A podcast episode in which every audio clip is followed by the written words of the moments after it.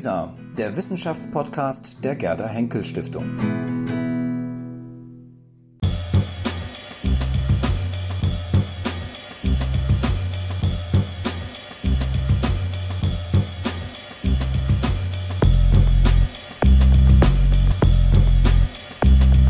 Ja, wir sind hier bei Herrn Gutschow, bei Herrn Professor Gutschow, Herrn Gutschow in Absteinach zu Gast und äh, wollen uns gerne mit Ihnen über ein, ja, über eigentlich ein, ja, ich weiß nicht, kann man sagen, ein unerfreuliches Thema sprechen. Ähm, wir sprechen eben über den ersten Jahrestag nach dem großen Erdbeben in Nepal und möchten vor allem von Ihnen wissen in diesem Gespräch, wie die Situation zurzeit in Nepal ist, welche ähm, äh, Aufgaben es gibt im Zusammenhang mit dem Wiederaufbau der zerstörten Tempel beispielsweise, ähm, mit dem Projekt, das Sie auch jetzt konkret vorhaben in Nepal.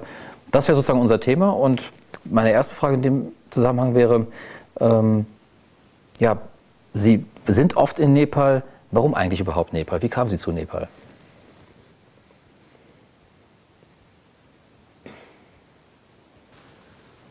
Als ich in Hamburg von der Schule kam, 1962, äh, hatte ich überhaupt keine Mühe, meinen Vater zu überzeugen, dass ich auf eine andere Schulbank an eine Universität gehe, sondern dass ich mich, salopp gesagt, auf die Socken mache. Und so habe ich 1962, 63 18 Monate damit verbracht, einmal die Welt zu umsegeln. Ganz wörtlich, denn äh, über die Ozeane bin ich immer mit dem Schiff. Damals war das noch etwas teuer mit dem Flugzeug und hinten über der Schraube konnte man relativ preiswert von Yokohama nach San Francisco kommen. Na, äh, und auf dieser Reise, ich wollte eigentlich ursprünglich nach Burma, landete mit einem Praktikum in äh, Japan, Praktikum als Zimmermann, aber ich war unterwegs auf eine Woche in Nepal. Und das war derartig spannend. Und spannend heißt, das Geschehen in diesen Städten war derartig anders, als ich das gewohnt war aus einer mitteleuropäischen Stadt, wo hauptsächlich Autos auf der Straße fahren, dass ich im Grunde schon wusste, am Tag nach dem Ende meines Architekturstudiums reise ich wieder ab nach Nepal. Und so war es auch gewesen. Und äh,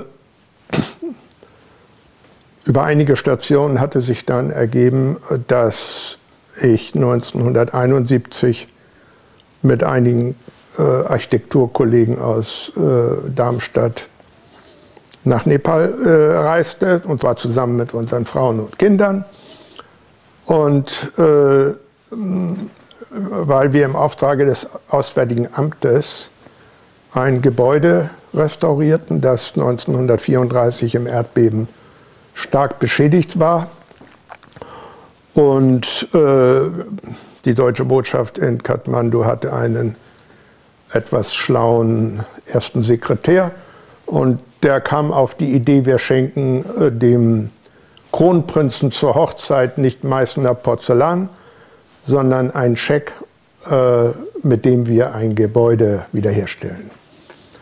Aus dieser erstmaligen Idee, etwas in äh, die Erhaltung von Denkmälern in Nepal zu investieren, entstand eine lange Beziehung zwischen den beiden Ländern. Und man könnte sagen, dass äh, die Tätigkeit in der Denkmalpflege, also das heißt äh, im Jargon des Auswärtigen Amtes Kulturerhalt, so heißt der Titel dort, äh, in dem es äh, aber erst seit den 80er Jahren dann auch tatsächlich immer Geld gab. Äh, diese Beziehung hat sich immer weiter fortgesetzt und darüber reden wir natürlich auch heute, weil im Zeichen des Erdbebens ist derartig viel zu tun, äh, dass viele Geber in der ganzen Welt aufgerufen sind, sich zu beteiligen. Aber zurück zu Ihrer direkten Frage nach meiner Motivation. Äh, kaum hatten wir dieses Gebäude in äh, Bhaktapur war das wiederhergestellt, äh, hatte ich mich äh, um ein weiteres Stipendium bei der Deutschen Forschungsgemeinschaft bemüht und war wieder als, dann war ich plötzlich als Forscher in Bhaktapur, weil ich als junger Architekt und äh, Stadtplaner völlig fasziniert war von dem Leben in der Stadt. Also in meiner ersten Phase in Nepal habe ich mich relativ wenig mit Architektur beschäftigt, sondern mit äh, Ritual, Stadtritual. Und äh, nicht unwichtig ist vielleicht zu erwähnen, dass ich auf Studien zurückgreifen konnte, die meine japanischen Kollegen in den 60er Jahren gemacht haben. Und einer meiner Kollegen in Kyoto hatte zu der Zeit den Begriff Architekturanthropologie erfunden, weil wir uns eben unsere Generation sich weniger für die Architektur, sondern für das Leben in der Stadt interessierten. Daraus ist dann eine lange Beziehung äh, mit dieser Stadt Bhaktapur geworden.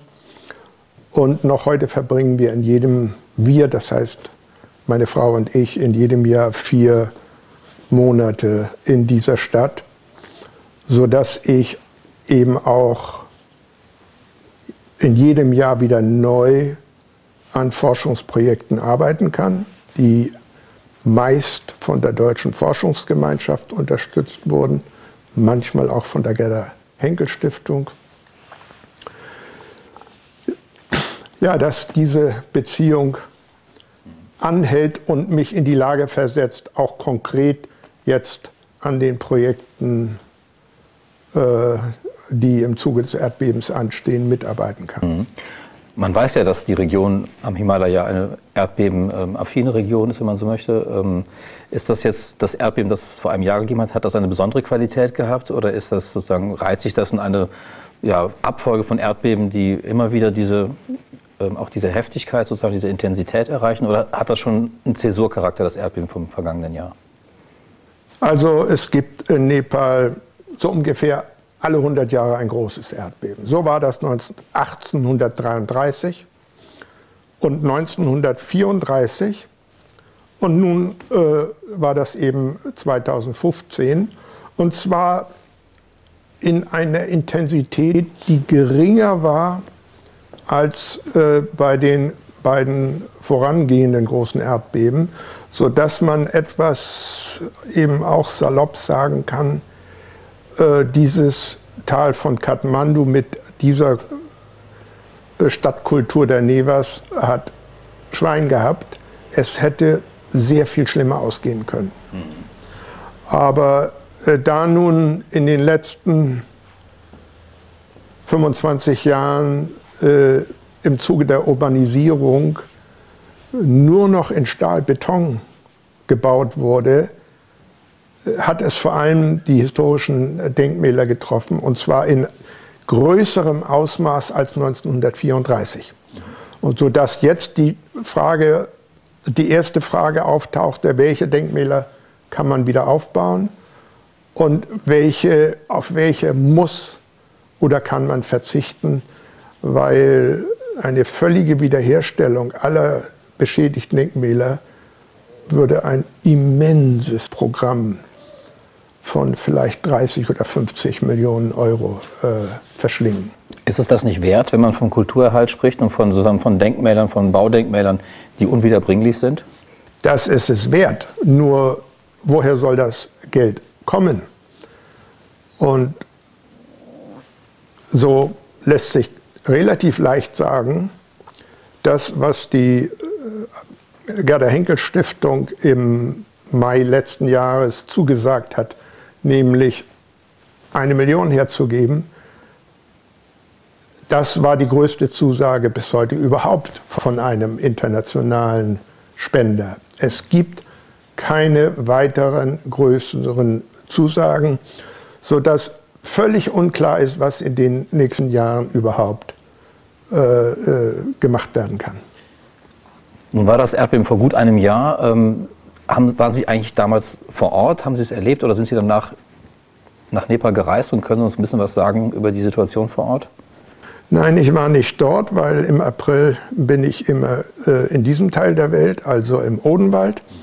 Aber äh, das Erdbeben war kurz vor 12 Uhr mittags an einem Samstag. Und das bedeutet, die Kinder waren nicht in der Schule. Große Erleichterung überhaupt, denn äh, viele Schulen sind schwer beschädigt und einige völlig zusammengestürzt. Also eine günstige Zeit. Mittags sind die Menschen unterwegs. Äh, die Kinder eben, wie gesagt, äh, nicht in der Schule. Und äh, ich glaube, drei Stunden später kam der erste Anruf. Ähm, das heißt, in unserer Medienwelt erreicht uns das ja praktisch eine Stunde später. Aber wenige Stunden später äh, riefen mich äh, meine Freunde aus Nepal an, um zu sagen, dass sie noch leben, dass ihre Häuser noch stehen, aber dass mein Haus nicht mehr zu retten ist. Als Sie der Anruf ereilte von dem Erdbeben von Ihren Freunden aus Nepal, ähm, konnten Sie von den Erzählungen schon sich recht bald ein Bild machen über das Ausmaß sozusagen der Zerstörung? Wurde darüber direkt besprochen oder war es erstmal sozusagen ein rein persönliches Gespräch? Uns geht's gut, wir leben.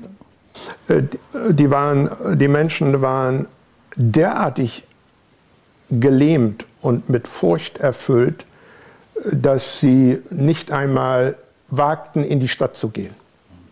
Also meine Freunde wohnen alle an der Peripherie der Stadt oder vor der Stadt Niemand wagte drei Tage lang in die Stadt zu gehen, weil Erdbeben bedeutet immer, dass es Nachbeben gibt.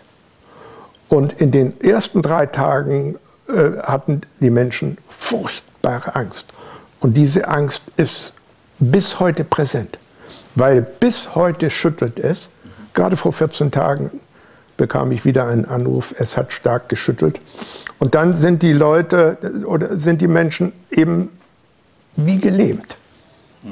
Und es wird noch Zeit brauchen, überhaupt äh, diese Lähmung zu überwinden oder, oder zu verarbeiten, äh, sodass also erst drei Tage später habe ich erfahren, dass ein Tempel auf dem zentralen Platz in Bhaktapur zusammenfiel, äh, den wir gerade eben mit Mitteln der Gerda Henkel Stiftung bis in jedes Detail hinein vermessen und gezeichnet hatten.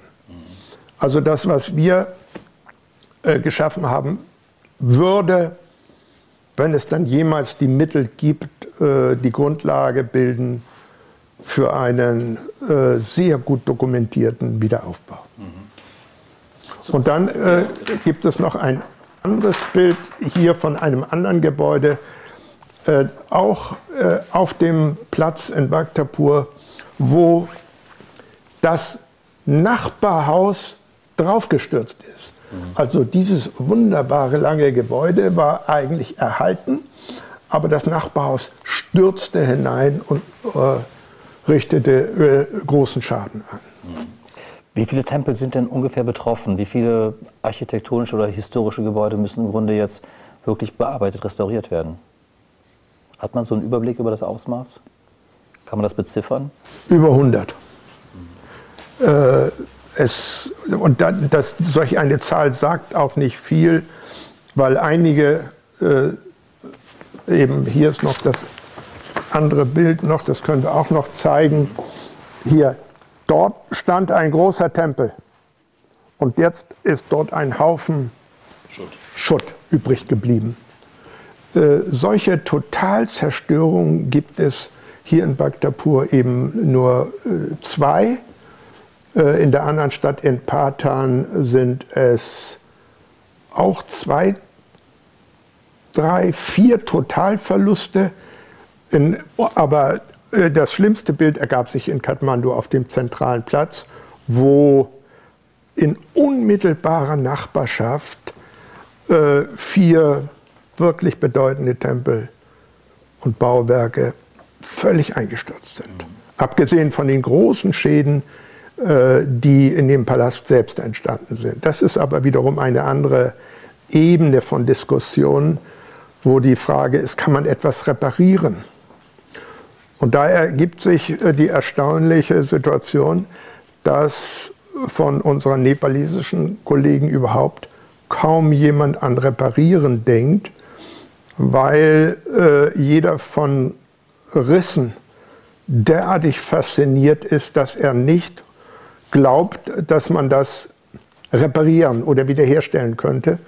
Und deswegen gehört äh, die ja sozusagen die Entscheidung, beschädigte Gebäude abzureißen, äh, ist wieder eine neue Gefahr, dem man auch nicht mit rationalen Diskussionen entgegentreten kann. Also das bleibt noch abzuwarten, was wir auch jetzt noch weiterhin äh, an, wenn man so will, authentischen Bauwerken verlieren werden. Wir haben ja schon so ein bisschen die Perspektive gewechselt und geschaut, wie die Nepalesen selbst auf diese Katastrophe schauen und auch auf diese zerstörten ähm, Baudenkmäler. Ähm, für uns hat das jetzt einen sehr hohen Rang bekommen, die wieder zu restaurieren und wieder in, in, in, äh, in Stand zu setzen.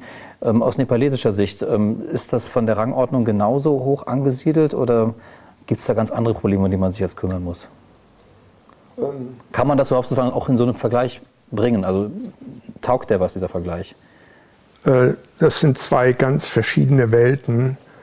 Wir haben mit Kollegen aus Heidelberg in der Frankfurter Allgemeinen Zeitung im Mai letzten Jahres ein, eine Seite bestritten, wo wir äh, gesagt haben, die Götter haben ihr Obdach verloren. Und das ist natürlich richtig. Äh, die Götter haben ihr Haus, ihre Behausung und die ist nicht mehr da. Und das schafft äh, für einige Orte natürlich große Probleme. Äh, deswegen hat zum Beispiel das Südasien-Institut in Heidelberg äh, innerhalb weniger Wochen den ersten, die ersten 100.000 Euro sammeln können, um äh, den Wiederaufbau einer der Tempel auf dem Platz in Patan äh, sicherzustellen bzw. zu beginnen.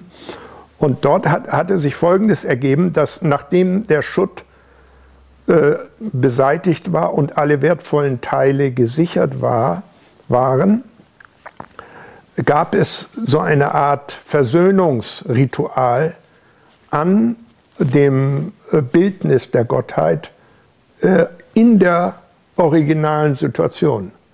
Das heißt, das war eine Steinstele, die in dem Schutt stehen geblieben war und die sozusagen durch das Ritual äh, wieder in ihre, wenn man so will, segenspendende Situation äh, hineingearbeitet wurde.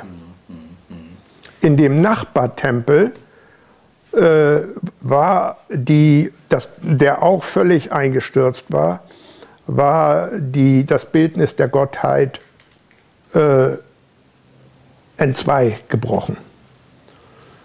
Und im August, und jeder glaubte zu der Zeit noch, diese Gottheit muss man neu schaffen, die kann man nicht reparieren. Aber im August kamen Studenten der äh, Universität für angewandte Künste aus Wien und haben diese Skulptur hervorragend wiederhergestellt. Also ein kleines Wunderwerk haben die vollbracht.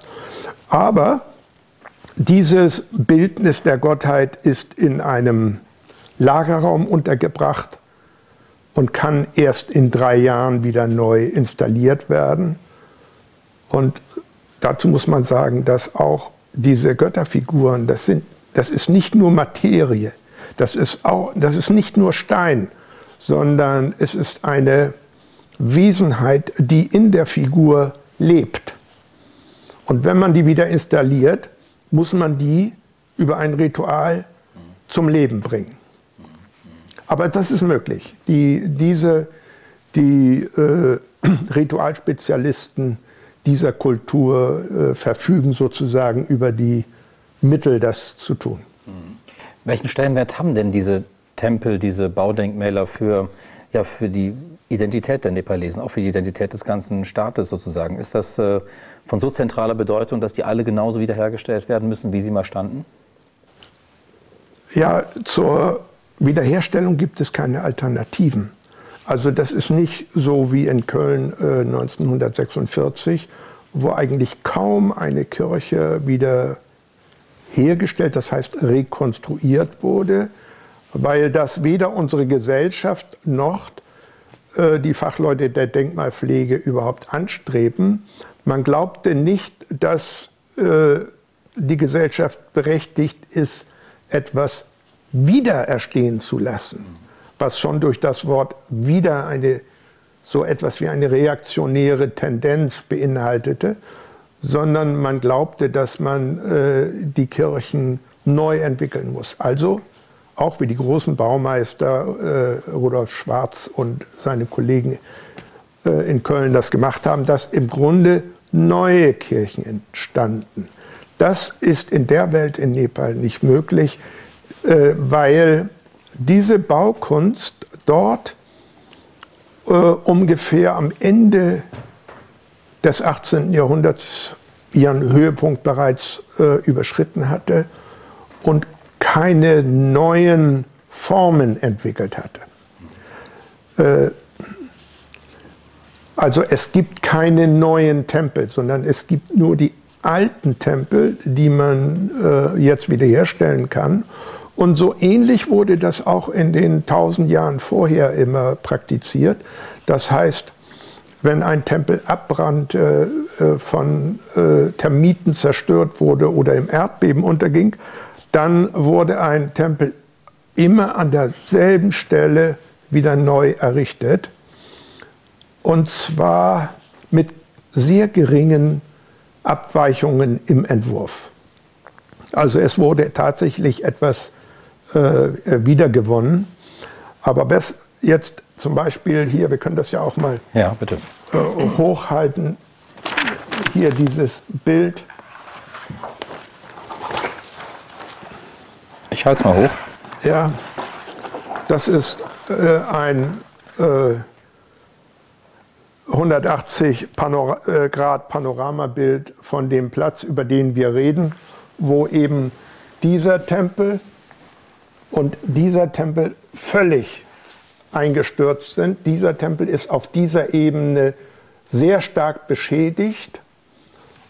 Äh, und hier hinten gibt es noch zwei Hallen, die auch völlig eingestürzt sind. Und da wir schon bei diesem Bild sind, die äh, Projekte der Gerda Henkel Stiftung beziehen sich auf die Reparatur dieser Ebene. Das ist ein äh, Bauwerk in Stein und dort haben sich die Ecken des Tempels derartig verkantet, sodass man sogar mit dem Einsturz des Ganzen rechnen muss. Während das zweite Projekt der Gerda Henkel Stiftung ist der Wiederaufbau dieses Tempels, der völlig eingestürzt ist. Während das Südasien-Institut in Heidelberg sich diesen Tempel vorgenommen hat. Das sind offenbar Holzbauweisen, oder? Nein, das ist eine Mischbauweise. Man sieht zwar hier diese, diese Umgehungen mit äh, Stützen in Holz, aber die Kerne dieser Tempel sind immer in Backstein. Mhm äh, aber in, nicht in Kalk, sondern in Lehmmörtel. Und diese spezielle Bauweise erlaubt es, nach dem Erdbeben aus dem Schutt äh, alle wertvollen Bauelemente zu sichern. Und das ist an diesem Platz gelungen, weil die Mitarbeiter des äh, Kathmandu Valley Preservation Trusts eben mit Unterstützung der Polizei und dem Militär äh, in wenigen Tagen sämtliche Teile äh, retten und äh, lagern konnten. Das ist eine, eine einmalige Situation. Äh, und außerdem gelang es, die Bagger, die anrückten, von dem Platz zu vertreiben denn das war die große Gefahr, dass jetzt mit Baggern das einfach irgendwo entsorgt werden würde, wie es zum Beispiel in Kathmandu passiert ist. Dort weiß man bis heute nicht, äh, wo, man weiß noch nicht mal, wo die Bagger ihren Schutt abgeladen hat, sodass man den noch einmal durch äh, äh, sieben könnte und nach Sachen suchen könnte. Hier ist es auf hervorragende Weise eben gelungen, äh, alle Elemente zu sichern. Das sah anfangs auch chaotisch aus, weil nämlich in den, in den Höfen gegenüber von dem Tempel steht der Palast. Und in den Höfen des Palastes wurden alle Bauteile erst einmal äh, aufeinander getürmt und schon drei Wochen später so äh, sortiert, dass man genau sagen könnte, welches Bauteil, äh, welcher Bauteil zu welchem Tempel gehörte. Das klingt so ein bisschen nach einer Puzzletätigkeit wahrscheinlich, wenn man die Magazinierung genau. sich irgendwie vorstellt. Das wird magaziniert, wahrscheinlich genau. dann irgendwann auch sortiert, das könnte zu dem Tempel, das zum anderen gehören. Genau. Wenn man es am Ende dann wieder rekonstruiert, ähm, wie viel an ursprünglicher Bausubstanz ist trotzdem verloren gegangen? Kann man das ungefähr beziffern, damit man so ein Gefühl hat dafür? Also nun, äh, anhand des äh, Tempels, der nun hoffentlich von der Gerda Henkel Stiftung äh, äh, mit Mitteln der Gerda Henkel Stiftung restauriert wird oder das ist dieser hier, da äh, könnte man sagen, 95 Prozent der äh, von den Zimmerleuten und Schnitzern bearbeiteten Bauteile äh, sind gefunden. Davon müssen vielleicht 10 Prozent erneuert werden, weil sie eben so stark zerbrochen sind, dass man sie nicht wiederherstellen kann. Das wird auch demnächst noch eine sehr schwierige Frage werden, denn es gibt an allen diesen Tempeln die feinsten Arbeiten sind zu finden an, an Tympana, die über den Eingängen und über den Fenstern äh, hängen also etwa sowas hier, ja? Dort, hier, genau. hier über der Tür. Und hier zum Beispiel über jeder, äh, in jedem Zwischenraum, über jedem Zwischenraum gibt es ein äh, Tympanum. Und äh, die sind speziell von dem ersten Bauwerk, die stammen von 1565 und sind sowieso schon sehr stark äh, mitgenommen gewesen.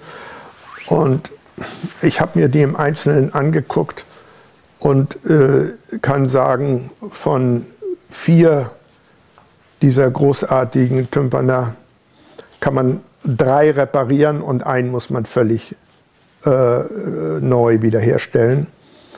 Und äh, das ist so leicht dahergesagt. Aber nach der heiligen Lehre der Denkmalpflege ist es nicht erlaubt. Mhm. Und das ist ein anderes Thema vielleicht. Ja, aber das bringt mich doch zu einer Frage, die mich interessiert. Ähm, wenn man so etwas rekonstruiert, ähm, und wir haben ja festgestellt, oder es ist ja bekannt, dass ähm, das eine sehr erdbebenreiche Region ist. Das heißt, sozusagen der Abfolge nach müsste man in 100 Jahren wieder mit einem schweren Erdbeben rechnen.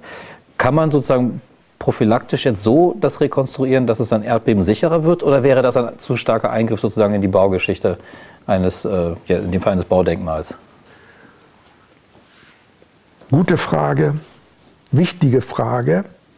Man kann diese Bauten, man kann überhaupt historische Denkmäler nicht erdbebensicher machen, es sei denn, man würde sie in ihrer Struktur derartig zerstören, dass kaum noch etwas übrig bleibt.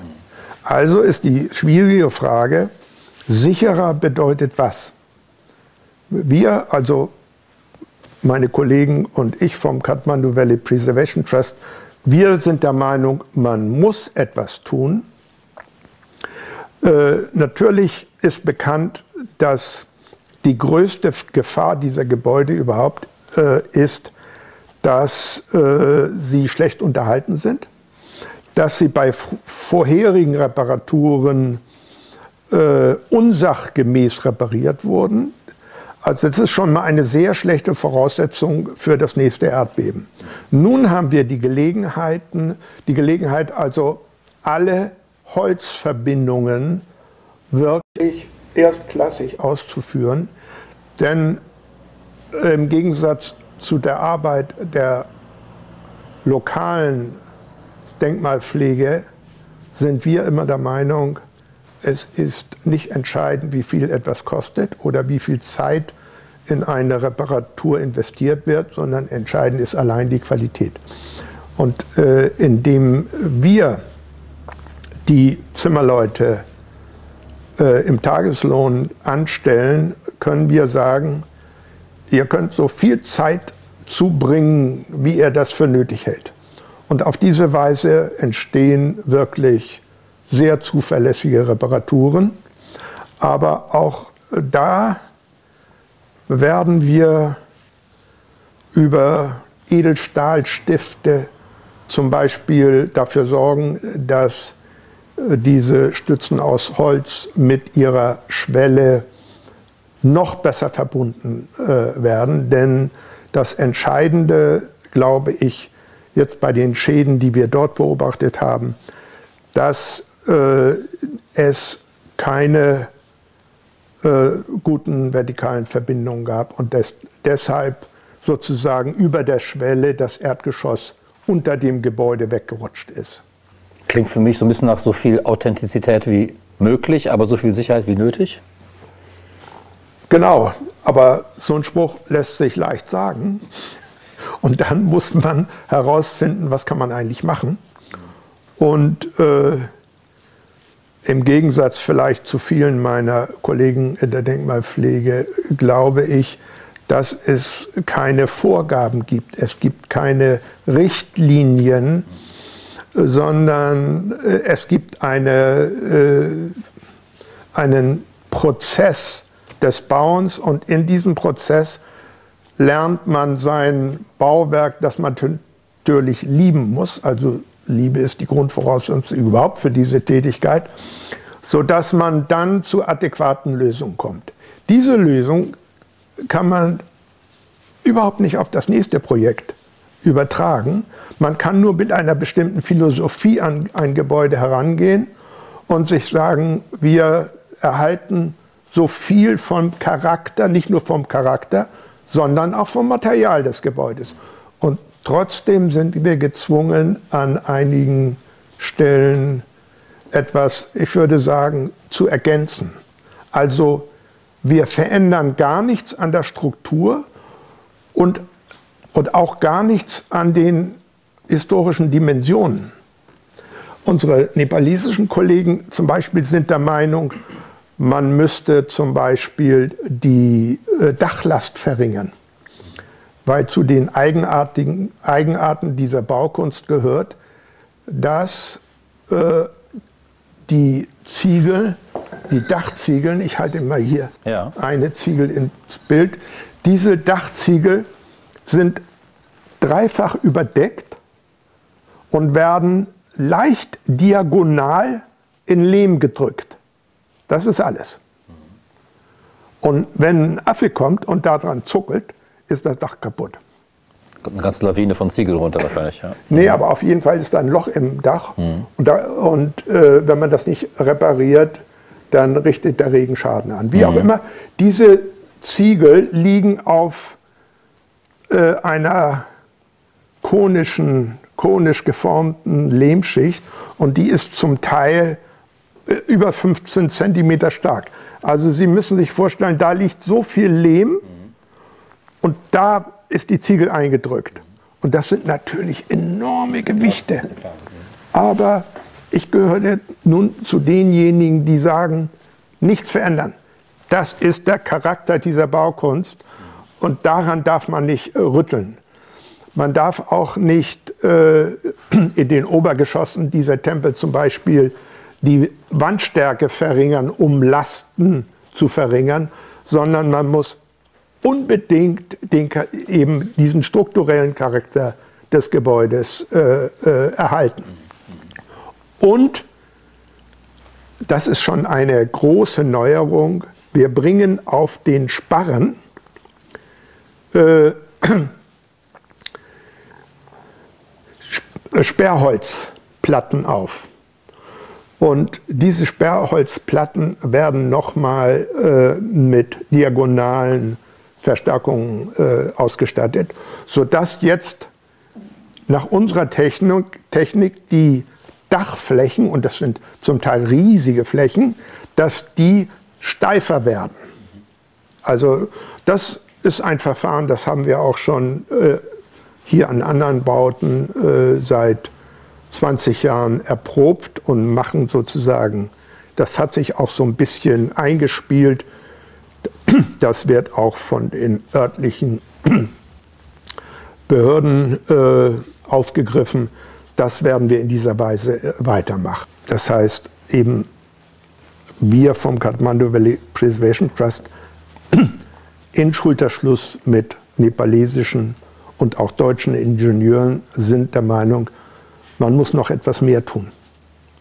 Nämlich man muss die Schwellen dieser Tempel auf äh, Stahlbetonfundamente setzen, um zumindest auf einer Ebene eine äh, Struktur zu haben, die die was trägt, ja, oder? Ja, die nicht nur trägt, sondern die nicht so leicht verrückbar ist.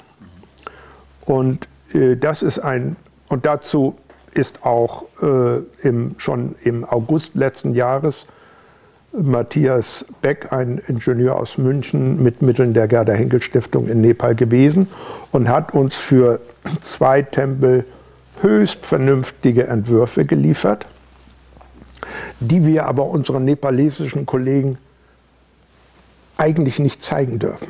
Warum? Weil sie glauben, dass die Eingriffe zu stark sind, mhm. obwohl die Eingriffe, die wir vorsehen, immer etwas Zusätzliches darstellen. Das heißt, nicht Bauteile, nicht historisch begründete Bauteile ersetzen. Darum geht es nicht, sondern in einem Tempel zum Beispiel hat Herr Beck äh, im Inneren des, dieser Tempel hat sich leicht verschoben und wir wollen unbedingt diesen Tempel, es ist äh, der hier, hier dieser Tempel, mhm. mein Liebling ja. von 1637, äh, äh, der, der hat sich leicht verschoben und die Ecken hier sind herausgerissen. Aber wir wollen den in situ unbedingt retten.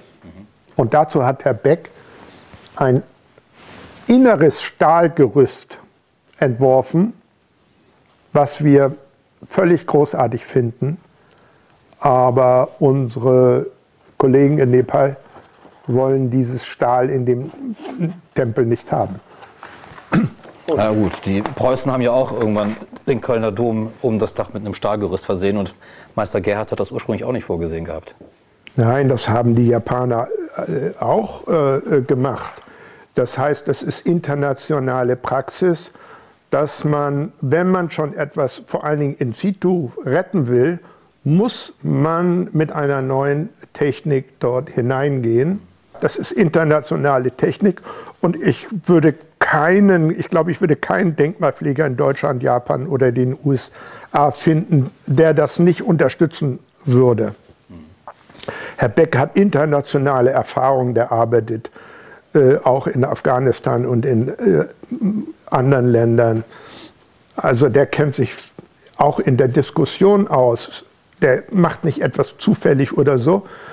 Äh, aber wir haben in Nepal äh, nicht unbedingt in, dem lokalen, in der lokalen Denkmalbehörde, die nennt sich Department of Archaeology, äh, Gegner, weil die äh, sind meistens gar nicht ausgebildet, um überhaupt eine professionelle Diskussion führen zu können. Und die verstecken sich hinter einem Beratergremium. Und dort sind einige Architekten, die der Meinung sind, äh, dass überhaupt kein sogenanntes modernes Material überhaupt ansatzweise äh, in diesen Wiederaufbauprozesse Verwendung finden dürfen. Nun, das ist sozusagen ein breites Feld der Diskussion. und meine Haltung in solchen Sachen ist, dass man das, auch wir müssen das aushalten und wir müssen äh, den unseren Kollegen in Nepal zuhören und wir müssen über einen langen Prozess von Diskussion äh, zu einer einvernehmlichen Lösung kommen. Und ich bin eigentlich sicher, dass wir das schaffen.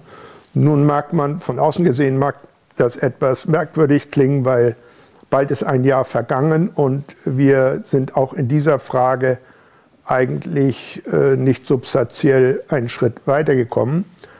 Aber wir haben die Unterstützung aller qualifiziert ausgebildeten Ingenieure in Nepal. Also ich war zum Beispiel gerade letzte Woche bei einem nepalesischen Ingenieur in Zürich, der arbeitet schon 25 Jahre in Zürich, hat äh, in Tokio, an der Tokyo University promoviert. Ein zweiter Ingenieur, äh, der sein Büro in Nepal hat, hat auch in Tokio promoviert. Also das sind bestens ausgebildete Ingenieure, mit denen man auch dann, mit denen man dann auch qualifiziert über solche Probleme reden kann und die, und die alle dafür sind, an empfindlichen Punkten äh, die Struktur zu verbessern. Mhm. Jetzt haben wir über sehr viele Schwierigkeiten gesprochen beim Wiederaufbau der Tempel. Wir haben über, über große Herausforderungen gesprochen, vor denen Sie alle stehen. Ähm, Sie haben eben schon mal gesagt in einem Vorgespräch, im Land herrsche auch so eine große Lähmung sozusagen. Was ist denn, die eben auch ganz stark sozusagen ein Schock ist aus diesem Erdbeben, das haben Sie eingangs auch erklärt, man weiß nicht, wie geht es weiter, kommen bald wieder ein Erdbeben. Ähm, was ist denn in diesem einen Jahr alles inzwischen passiert, um dieser Rekonstruktion nahezukommen? Wie viel ist inzwischen schon geleistet worden? Also es ist sehr wenig passiert und ich glaube auch da, genauso wie mit dieser fachlichen äh, Diskussion, glaube ich, äh, sollte man ruhig bleiben und dem ganzen Prozess mehr Zeit geben, nur ja nicht jetzt in Aktionismus ausbrechen. Die, ich habe das selbst über vier Monate äh, alle paar Tage erfahren, wenn es ein kleines Nachbeben gab. Die Menschen sind wirklich nachhaltig traumatisiert. Und auch diese Erfahrung macht es denen kaum möglich, in die Zukunft zu schauen und zu sagen, ja, was machen wir jetzt eigentlich und vor allen Dingen, wie machen wir das? Weil die Erfahrung selbst, des Erdbebens selbst hat die Menschen äh, bereits zu Genüge gelähmt. Unglücklicherweise wurde im November in Nepal eine Verfassung verabschiedet, an der sich wesentliche Teile der nepalesischen Gesellschaft nicht wiederfinden. Und deshalb so ein kleiner Bürgerkrieg im Himalaya-Vorland ausbrach und das Land unter einer Blockade sämtlicher Zufahrtsstraßen litt. Das heißt, es gab kein Benzin, es gab kein Gas, die gesamte Versorgung äh, des Tales von Kathmandu war nicht gesichert. Und in dieser Stimmung äh, gelang es dem Land auch nicht, eine Reconstruction Authority einzusetzen.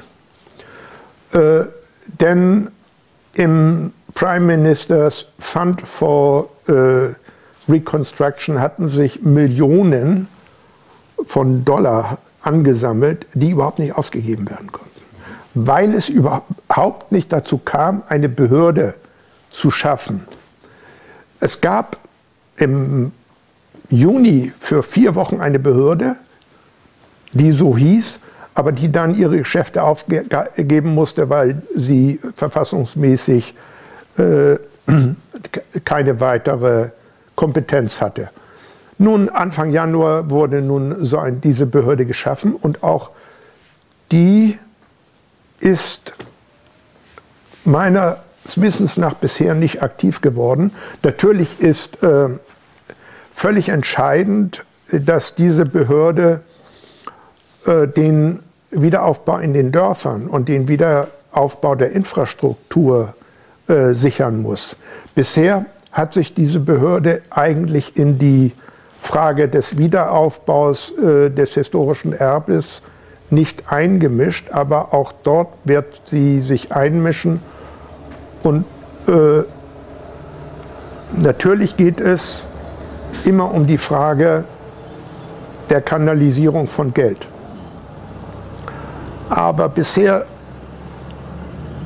ist ein Geberland aufgetreten. Japan wird wahrscheinlich dem der lokalen Denkmalbehörde, ich glaube, es, die Rede ist von etwa 400.000 Dollar, geben, um ein Projekt in Kathmandu äh, durchzuführen.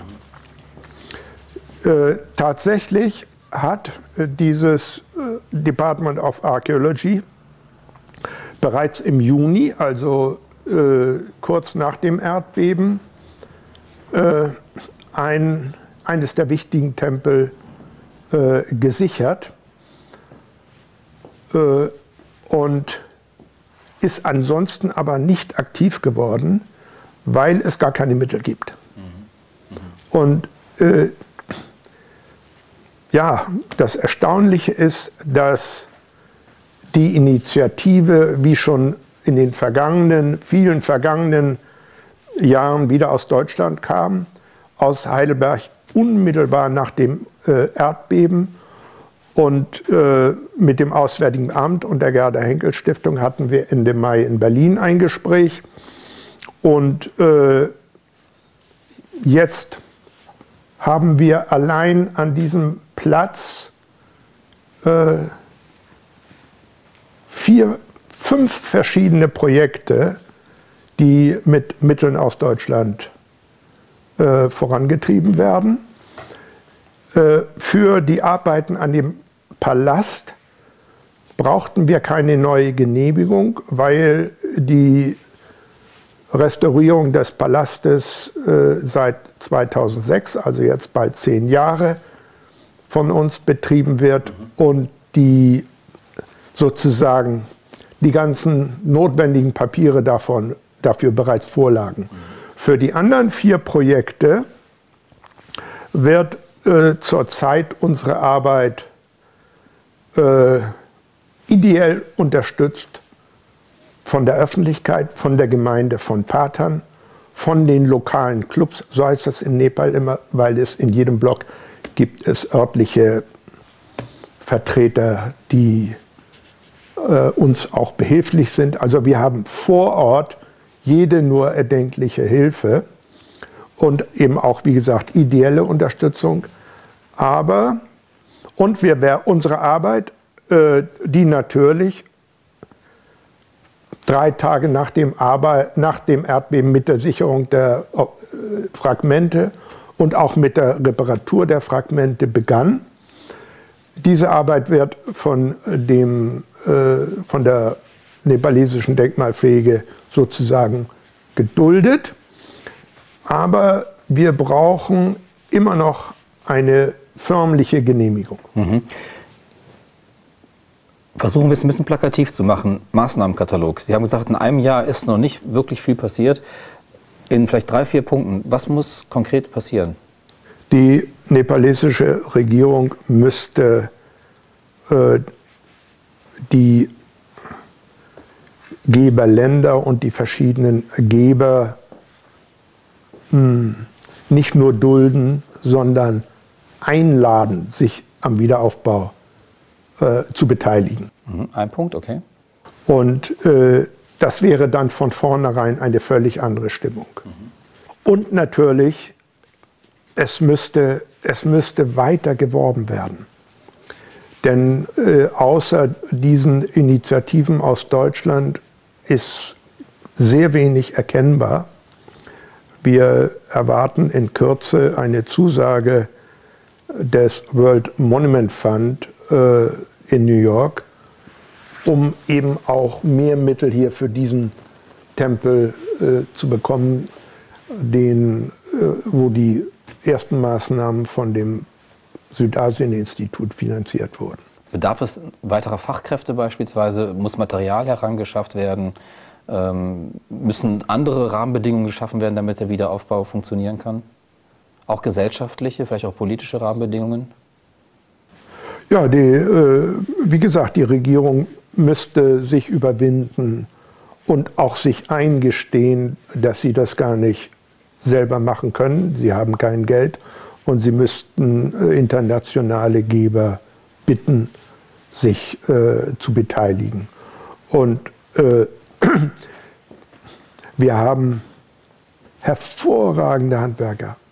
Das ist das ganze Geheimnis alles, aller dieser Projekte ist überhaupt, dass wir hervorragende Handwerker haben. Und äh, die arbeiten bereits seit Mai an diesen diversen Projekten. Und äh, das sind heute äh, 15 äh, Zimmerleute und das könnten morgen 30 oder 40 sein. Und wir haben auch bei den Ziegelmachern schon äh, äh, wichtige Elemente bestellt und äh, beauftragt. Also am Ort ist die Ausstattung hervorragend. Wir haben auch äh, in unserem Team weitere äh, erfahrene Architekten eingestellt, sodass also auf der Ebene, und wir haben, wie gesagt, engste Verbindung zu äh, nepalesischen Ingenieuren, die auch schon beauftragt sind. Äh, auf der Ebene ist im Grunde alles in Ordnung. Mhm. Wir brauchen nur, was heißt hier nur, wir brauchen eine etwas positivere Art, äh, Stimmung in dem Land, sodass wir nicht als Invasoren dort wahrgenommen werden. Und ich meine, Sie sehen mich hier heute in Absteinach äh, äh, mit diesen Bildern äh, sitzen. Ich habe jeden Tag E-Mail-Kontakt zu unserem Büro in Patern und zu meinem Kollegen in New York, weil wir das immer gemeinsam diskutieren, wie man was macht. Aber wir haben eine Mannschaft in Nepal am Arbeiten ohne weiße Gesichter auf Deutsch gesagt. Ja? Also das äh, da ist eigentlich alles in Ordnung, denn es besteht natürlich ein Vorbehalt gegenüber diesen Ausländern, die da nun klarstellen wollen, wie man was macht. Das, äh, es gibt äh, eigentlich zunehmend xenophobische äh, Elemente in der Bürokratie und dann hat man das nicht ganz leicht. Aber wir demonstrieren eigentlich auf beste Weise, dass unser Team leistungsfähig ist in Nepal. Der Chef unseres Büros äh, hat in, wie so viele seiner Generation, in Minsk Architektur studiert und dort auch äh, über nepalesische Denkmalpflege promoviert. Wann werden Sie das nächste Mal da sein? Ich bin am 20. August wieder dort. Mit einem konkreten Plan, was Sie dann machen möchten in den vier Monaten, die Sie wahrscheinlich dann wieder da sein werden? Ja, der äh, konkrete Plan ist schon da. Wir haben am 31. August also eine kleine Konferenz in äh, äh unserem Büro in Patan. Da werden äh, drei Leute aus den USA anreisen äh, und ein Kollege aus New Delhi. Denn zu den äh, Denkmalpflegekollegen in Indien habe ich immer sehr guten Kontakt. Dort ist die, Dis die gesamte Diskussion völlig professionell und die brauchen wir für uns in Nepal. Wir haben auch selbst aus der Bürokratie in Nepal einige Leute, die uns völlig unterstützen. Und die laden wir in dieser ersten Phase der Diskussion laden wir die zu einem äh, gemeinsamen Gespräch ein. Und dann planen wir im nächsten Jahr eine Konferenz, äh, zu der wir auch äh, Kollegen aus anderen Geberländern einladen, um eben die, die entscheidenden Frage, wie geht man mit Material um und wie äh, geht man mit der Sicherung der Tempel, wie kommt man dort einen Schritt weiter? Dann wünschen wir Ihnen für diesen Aufenthalt, für den nächsten viel, viel Erfolg. Alles Gute für Sie und vielen Dank, dass wir heute hier sein durften. Dankeschön. Thank you.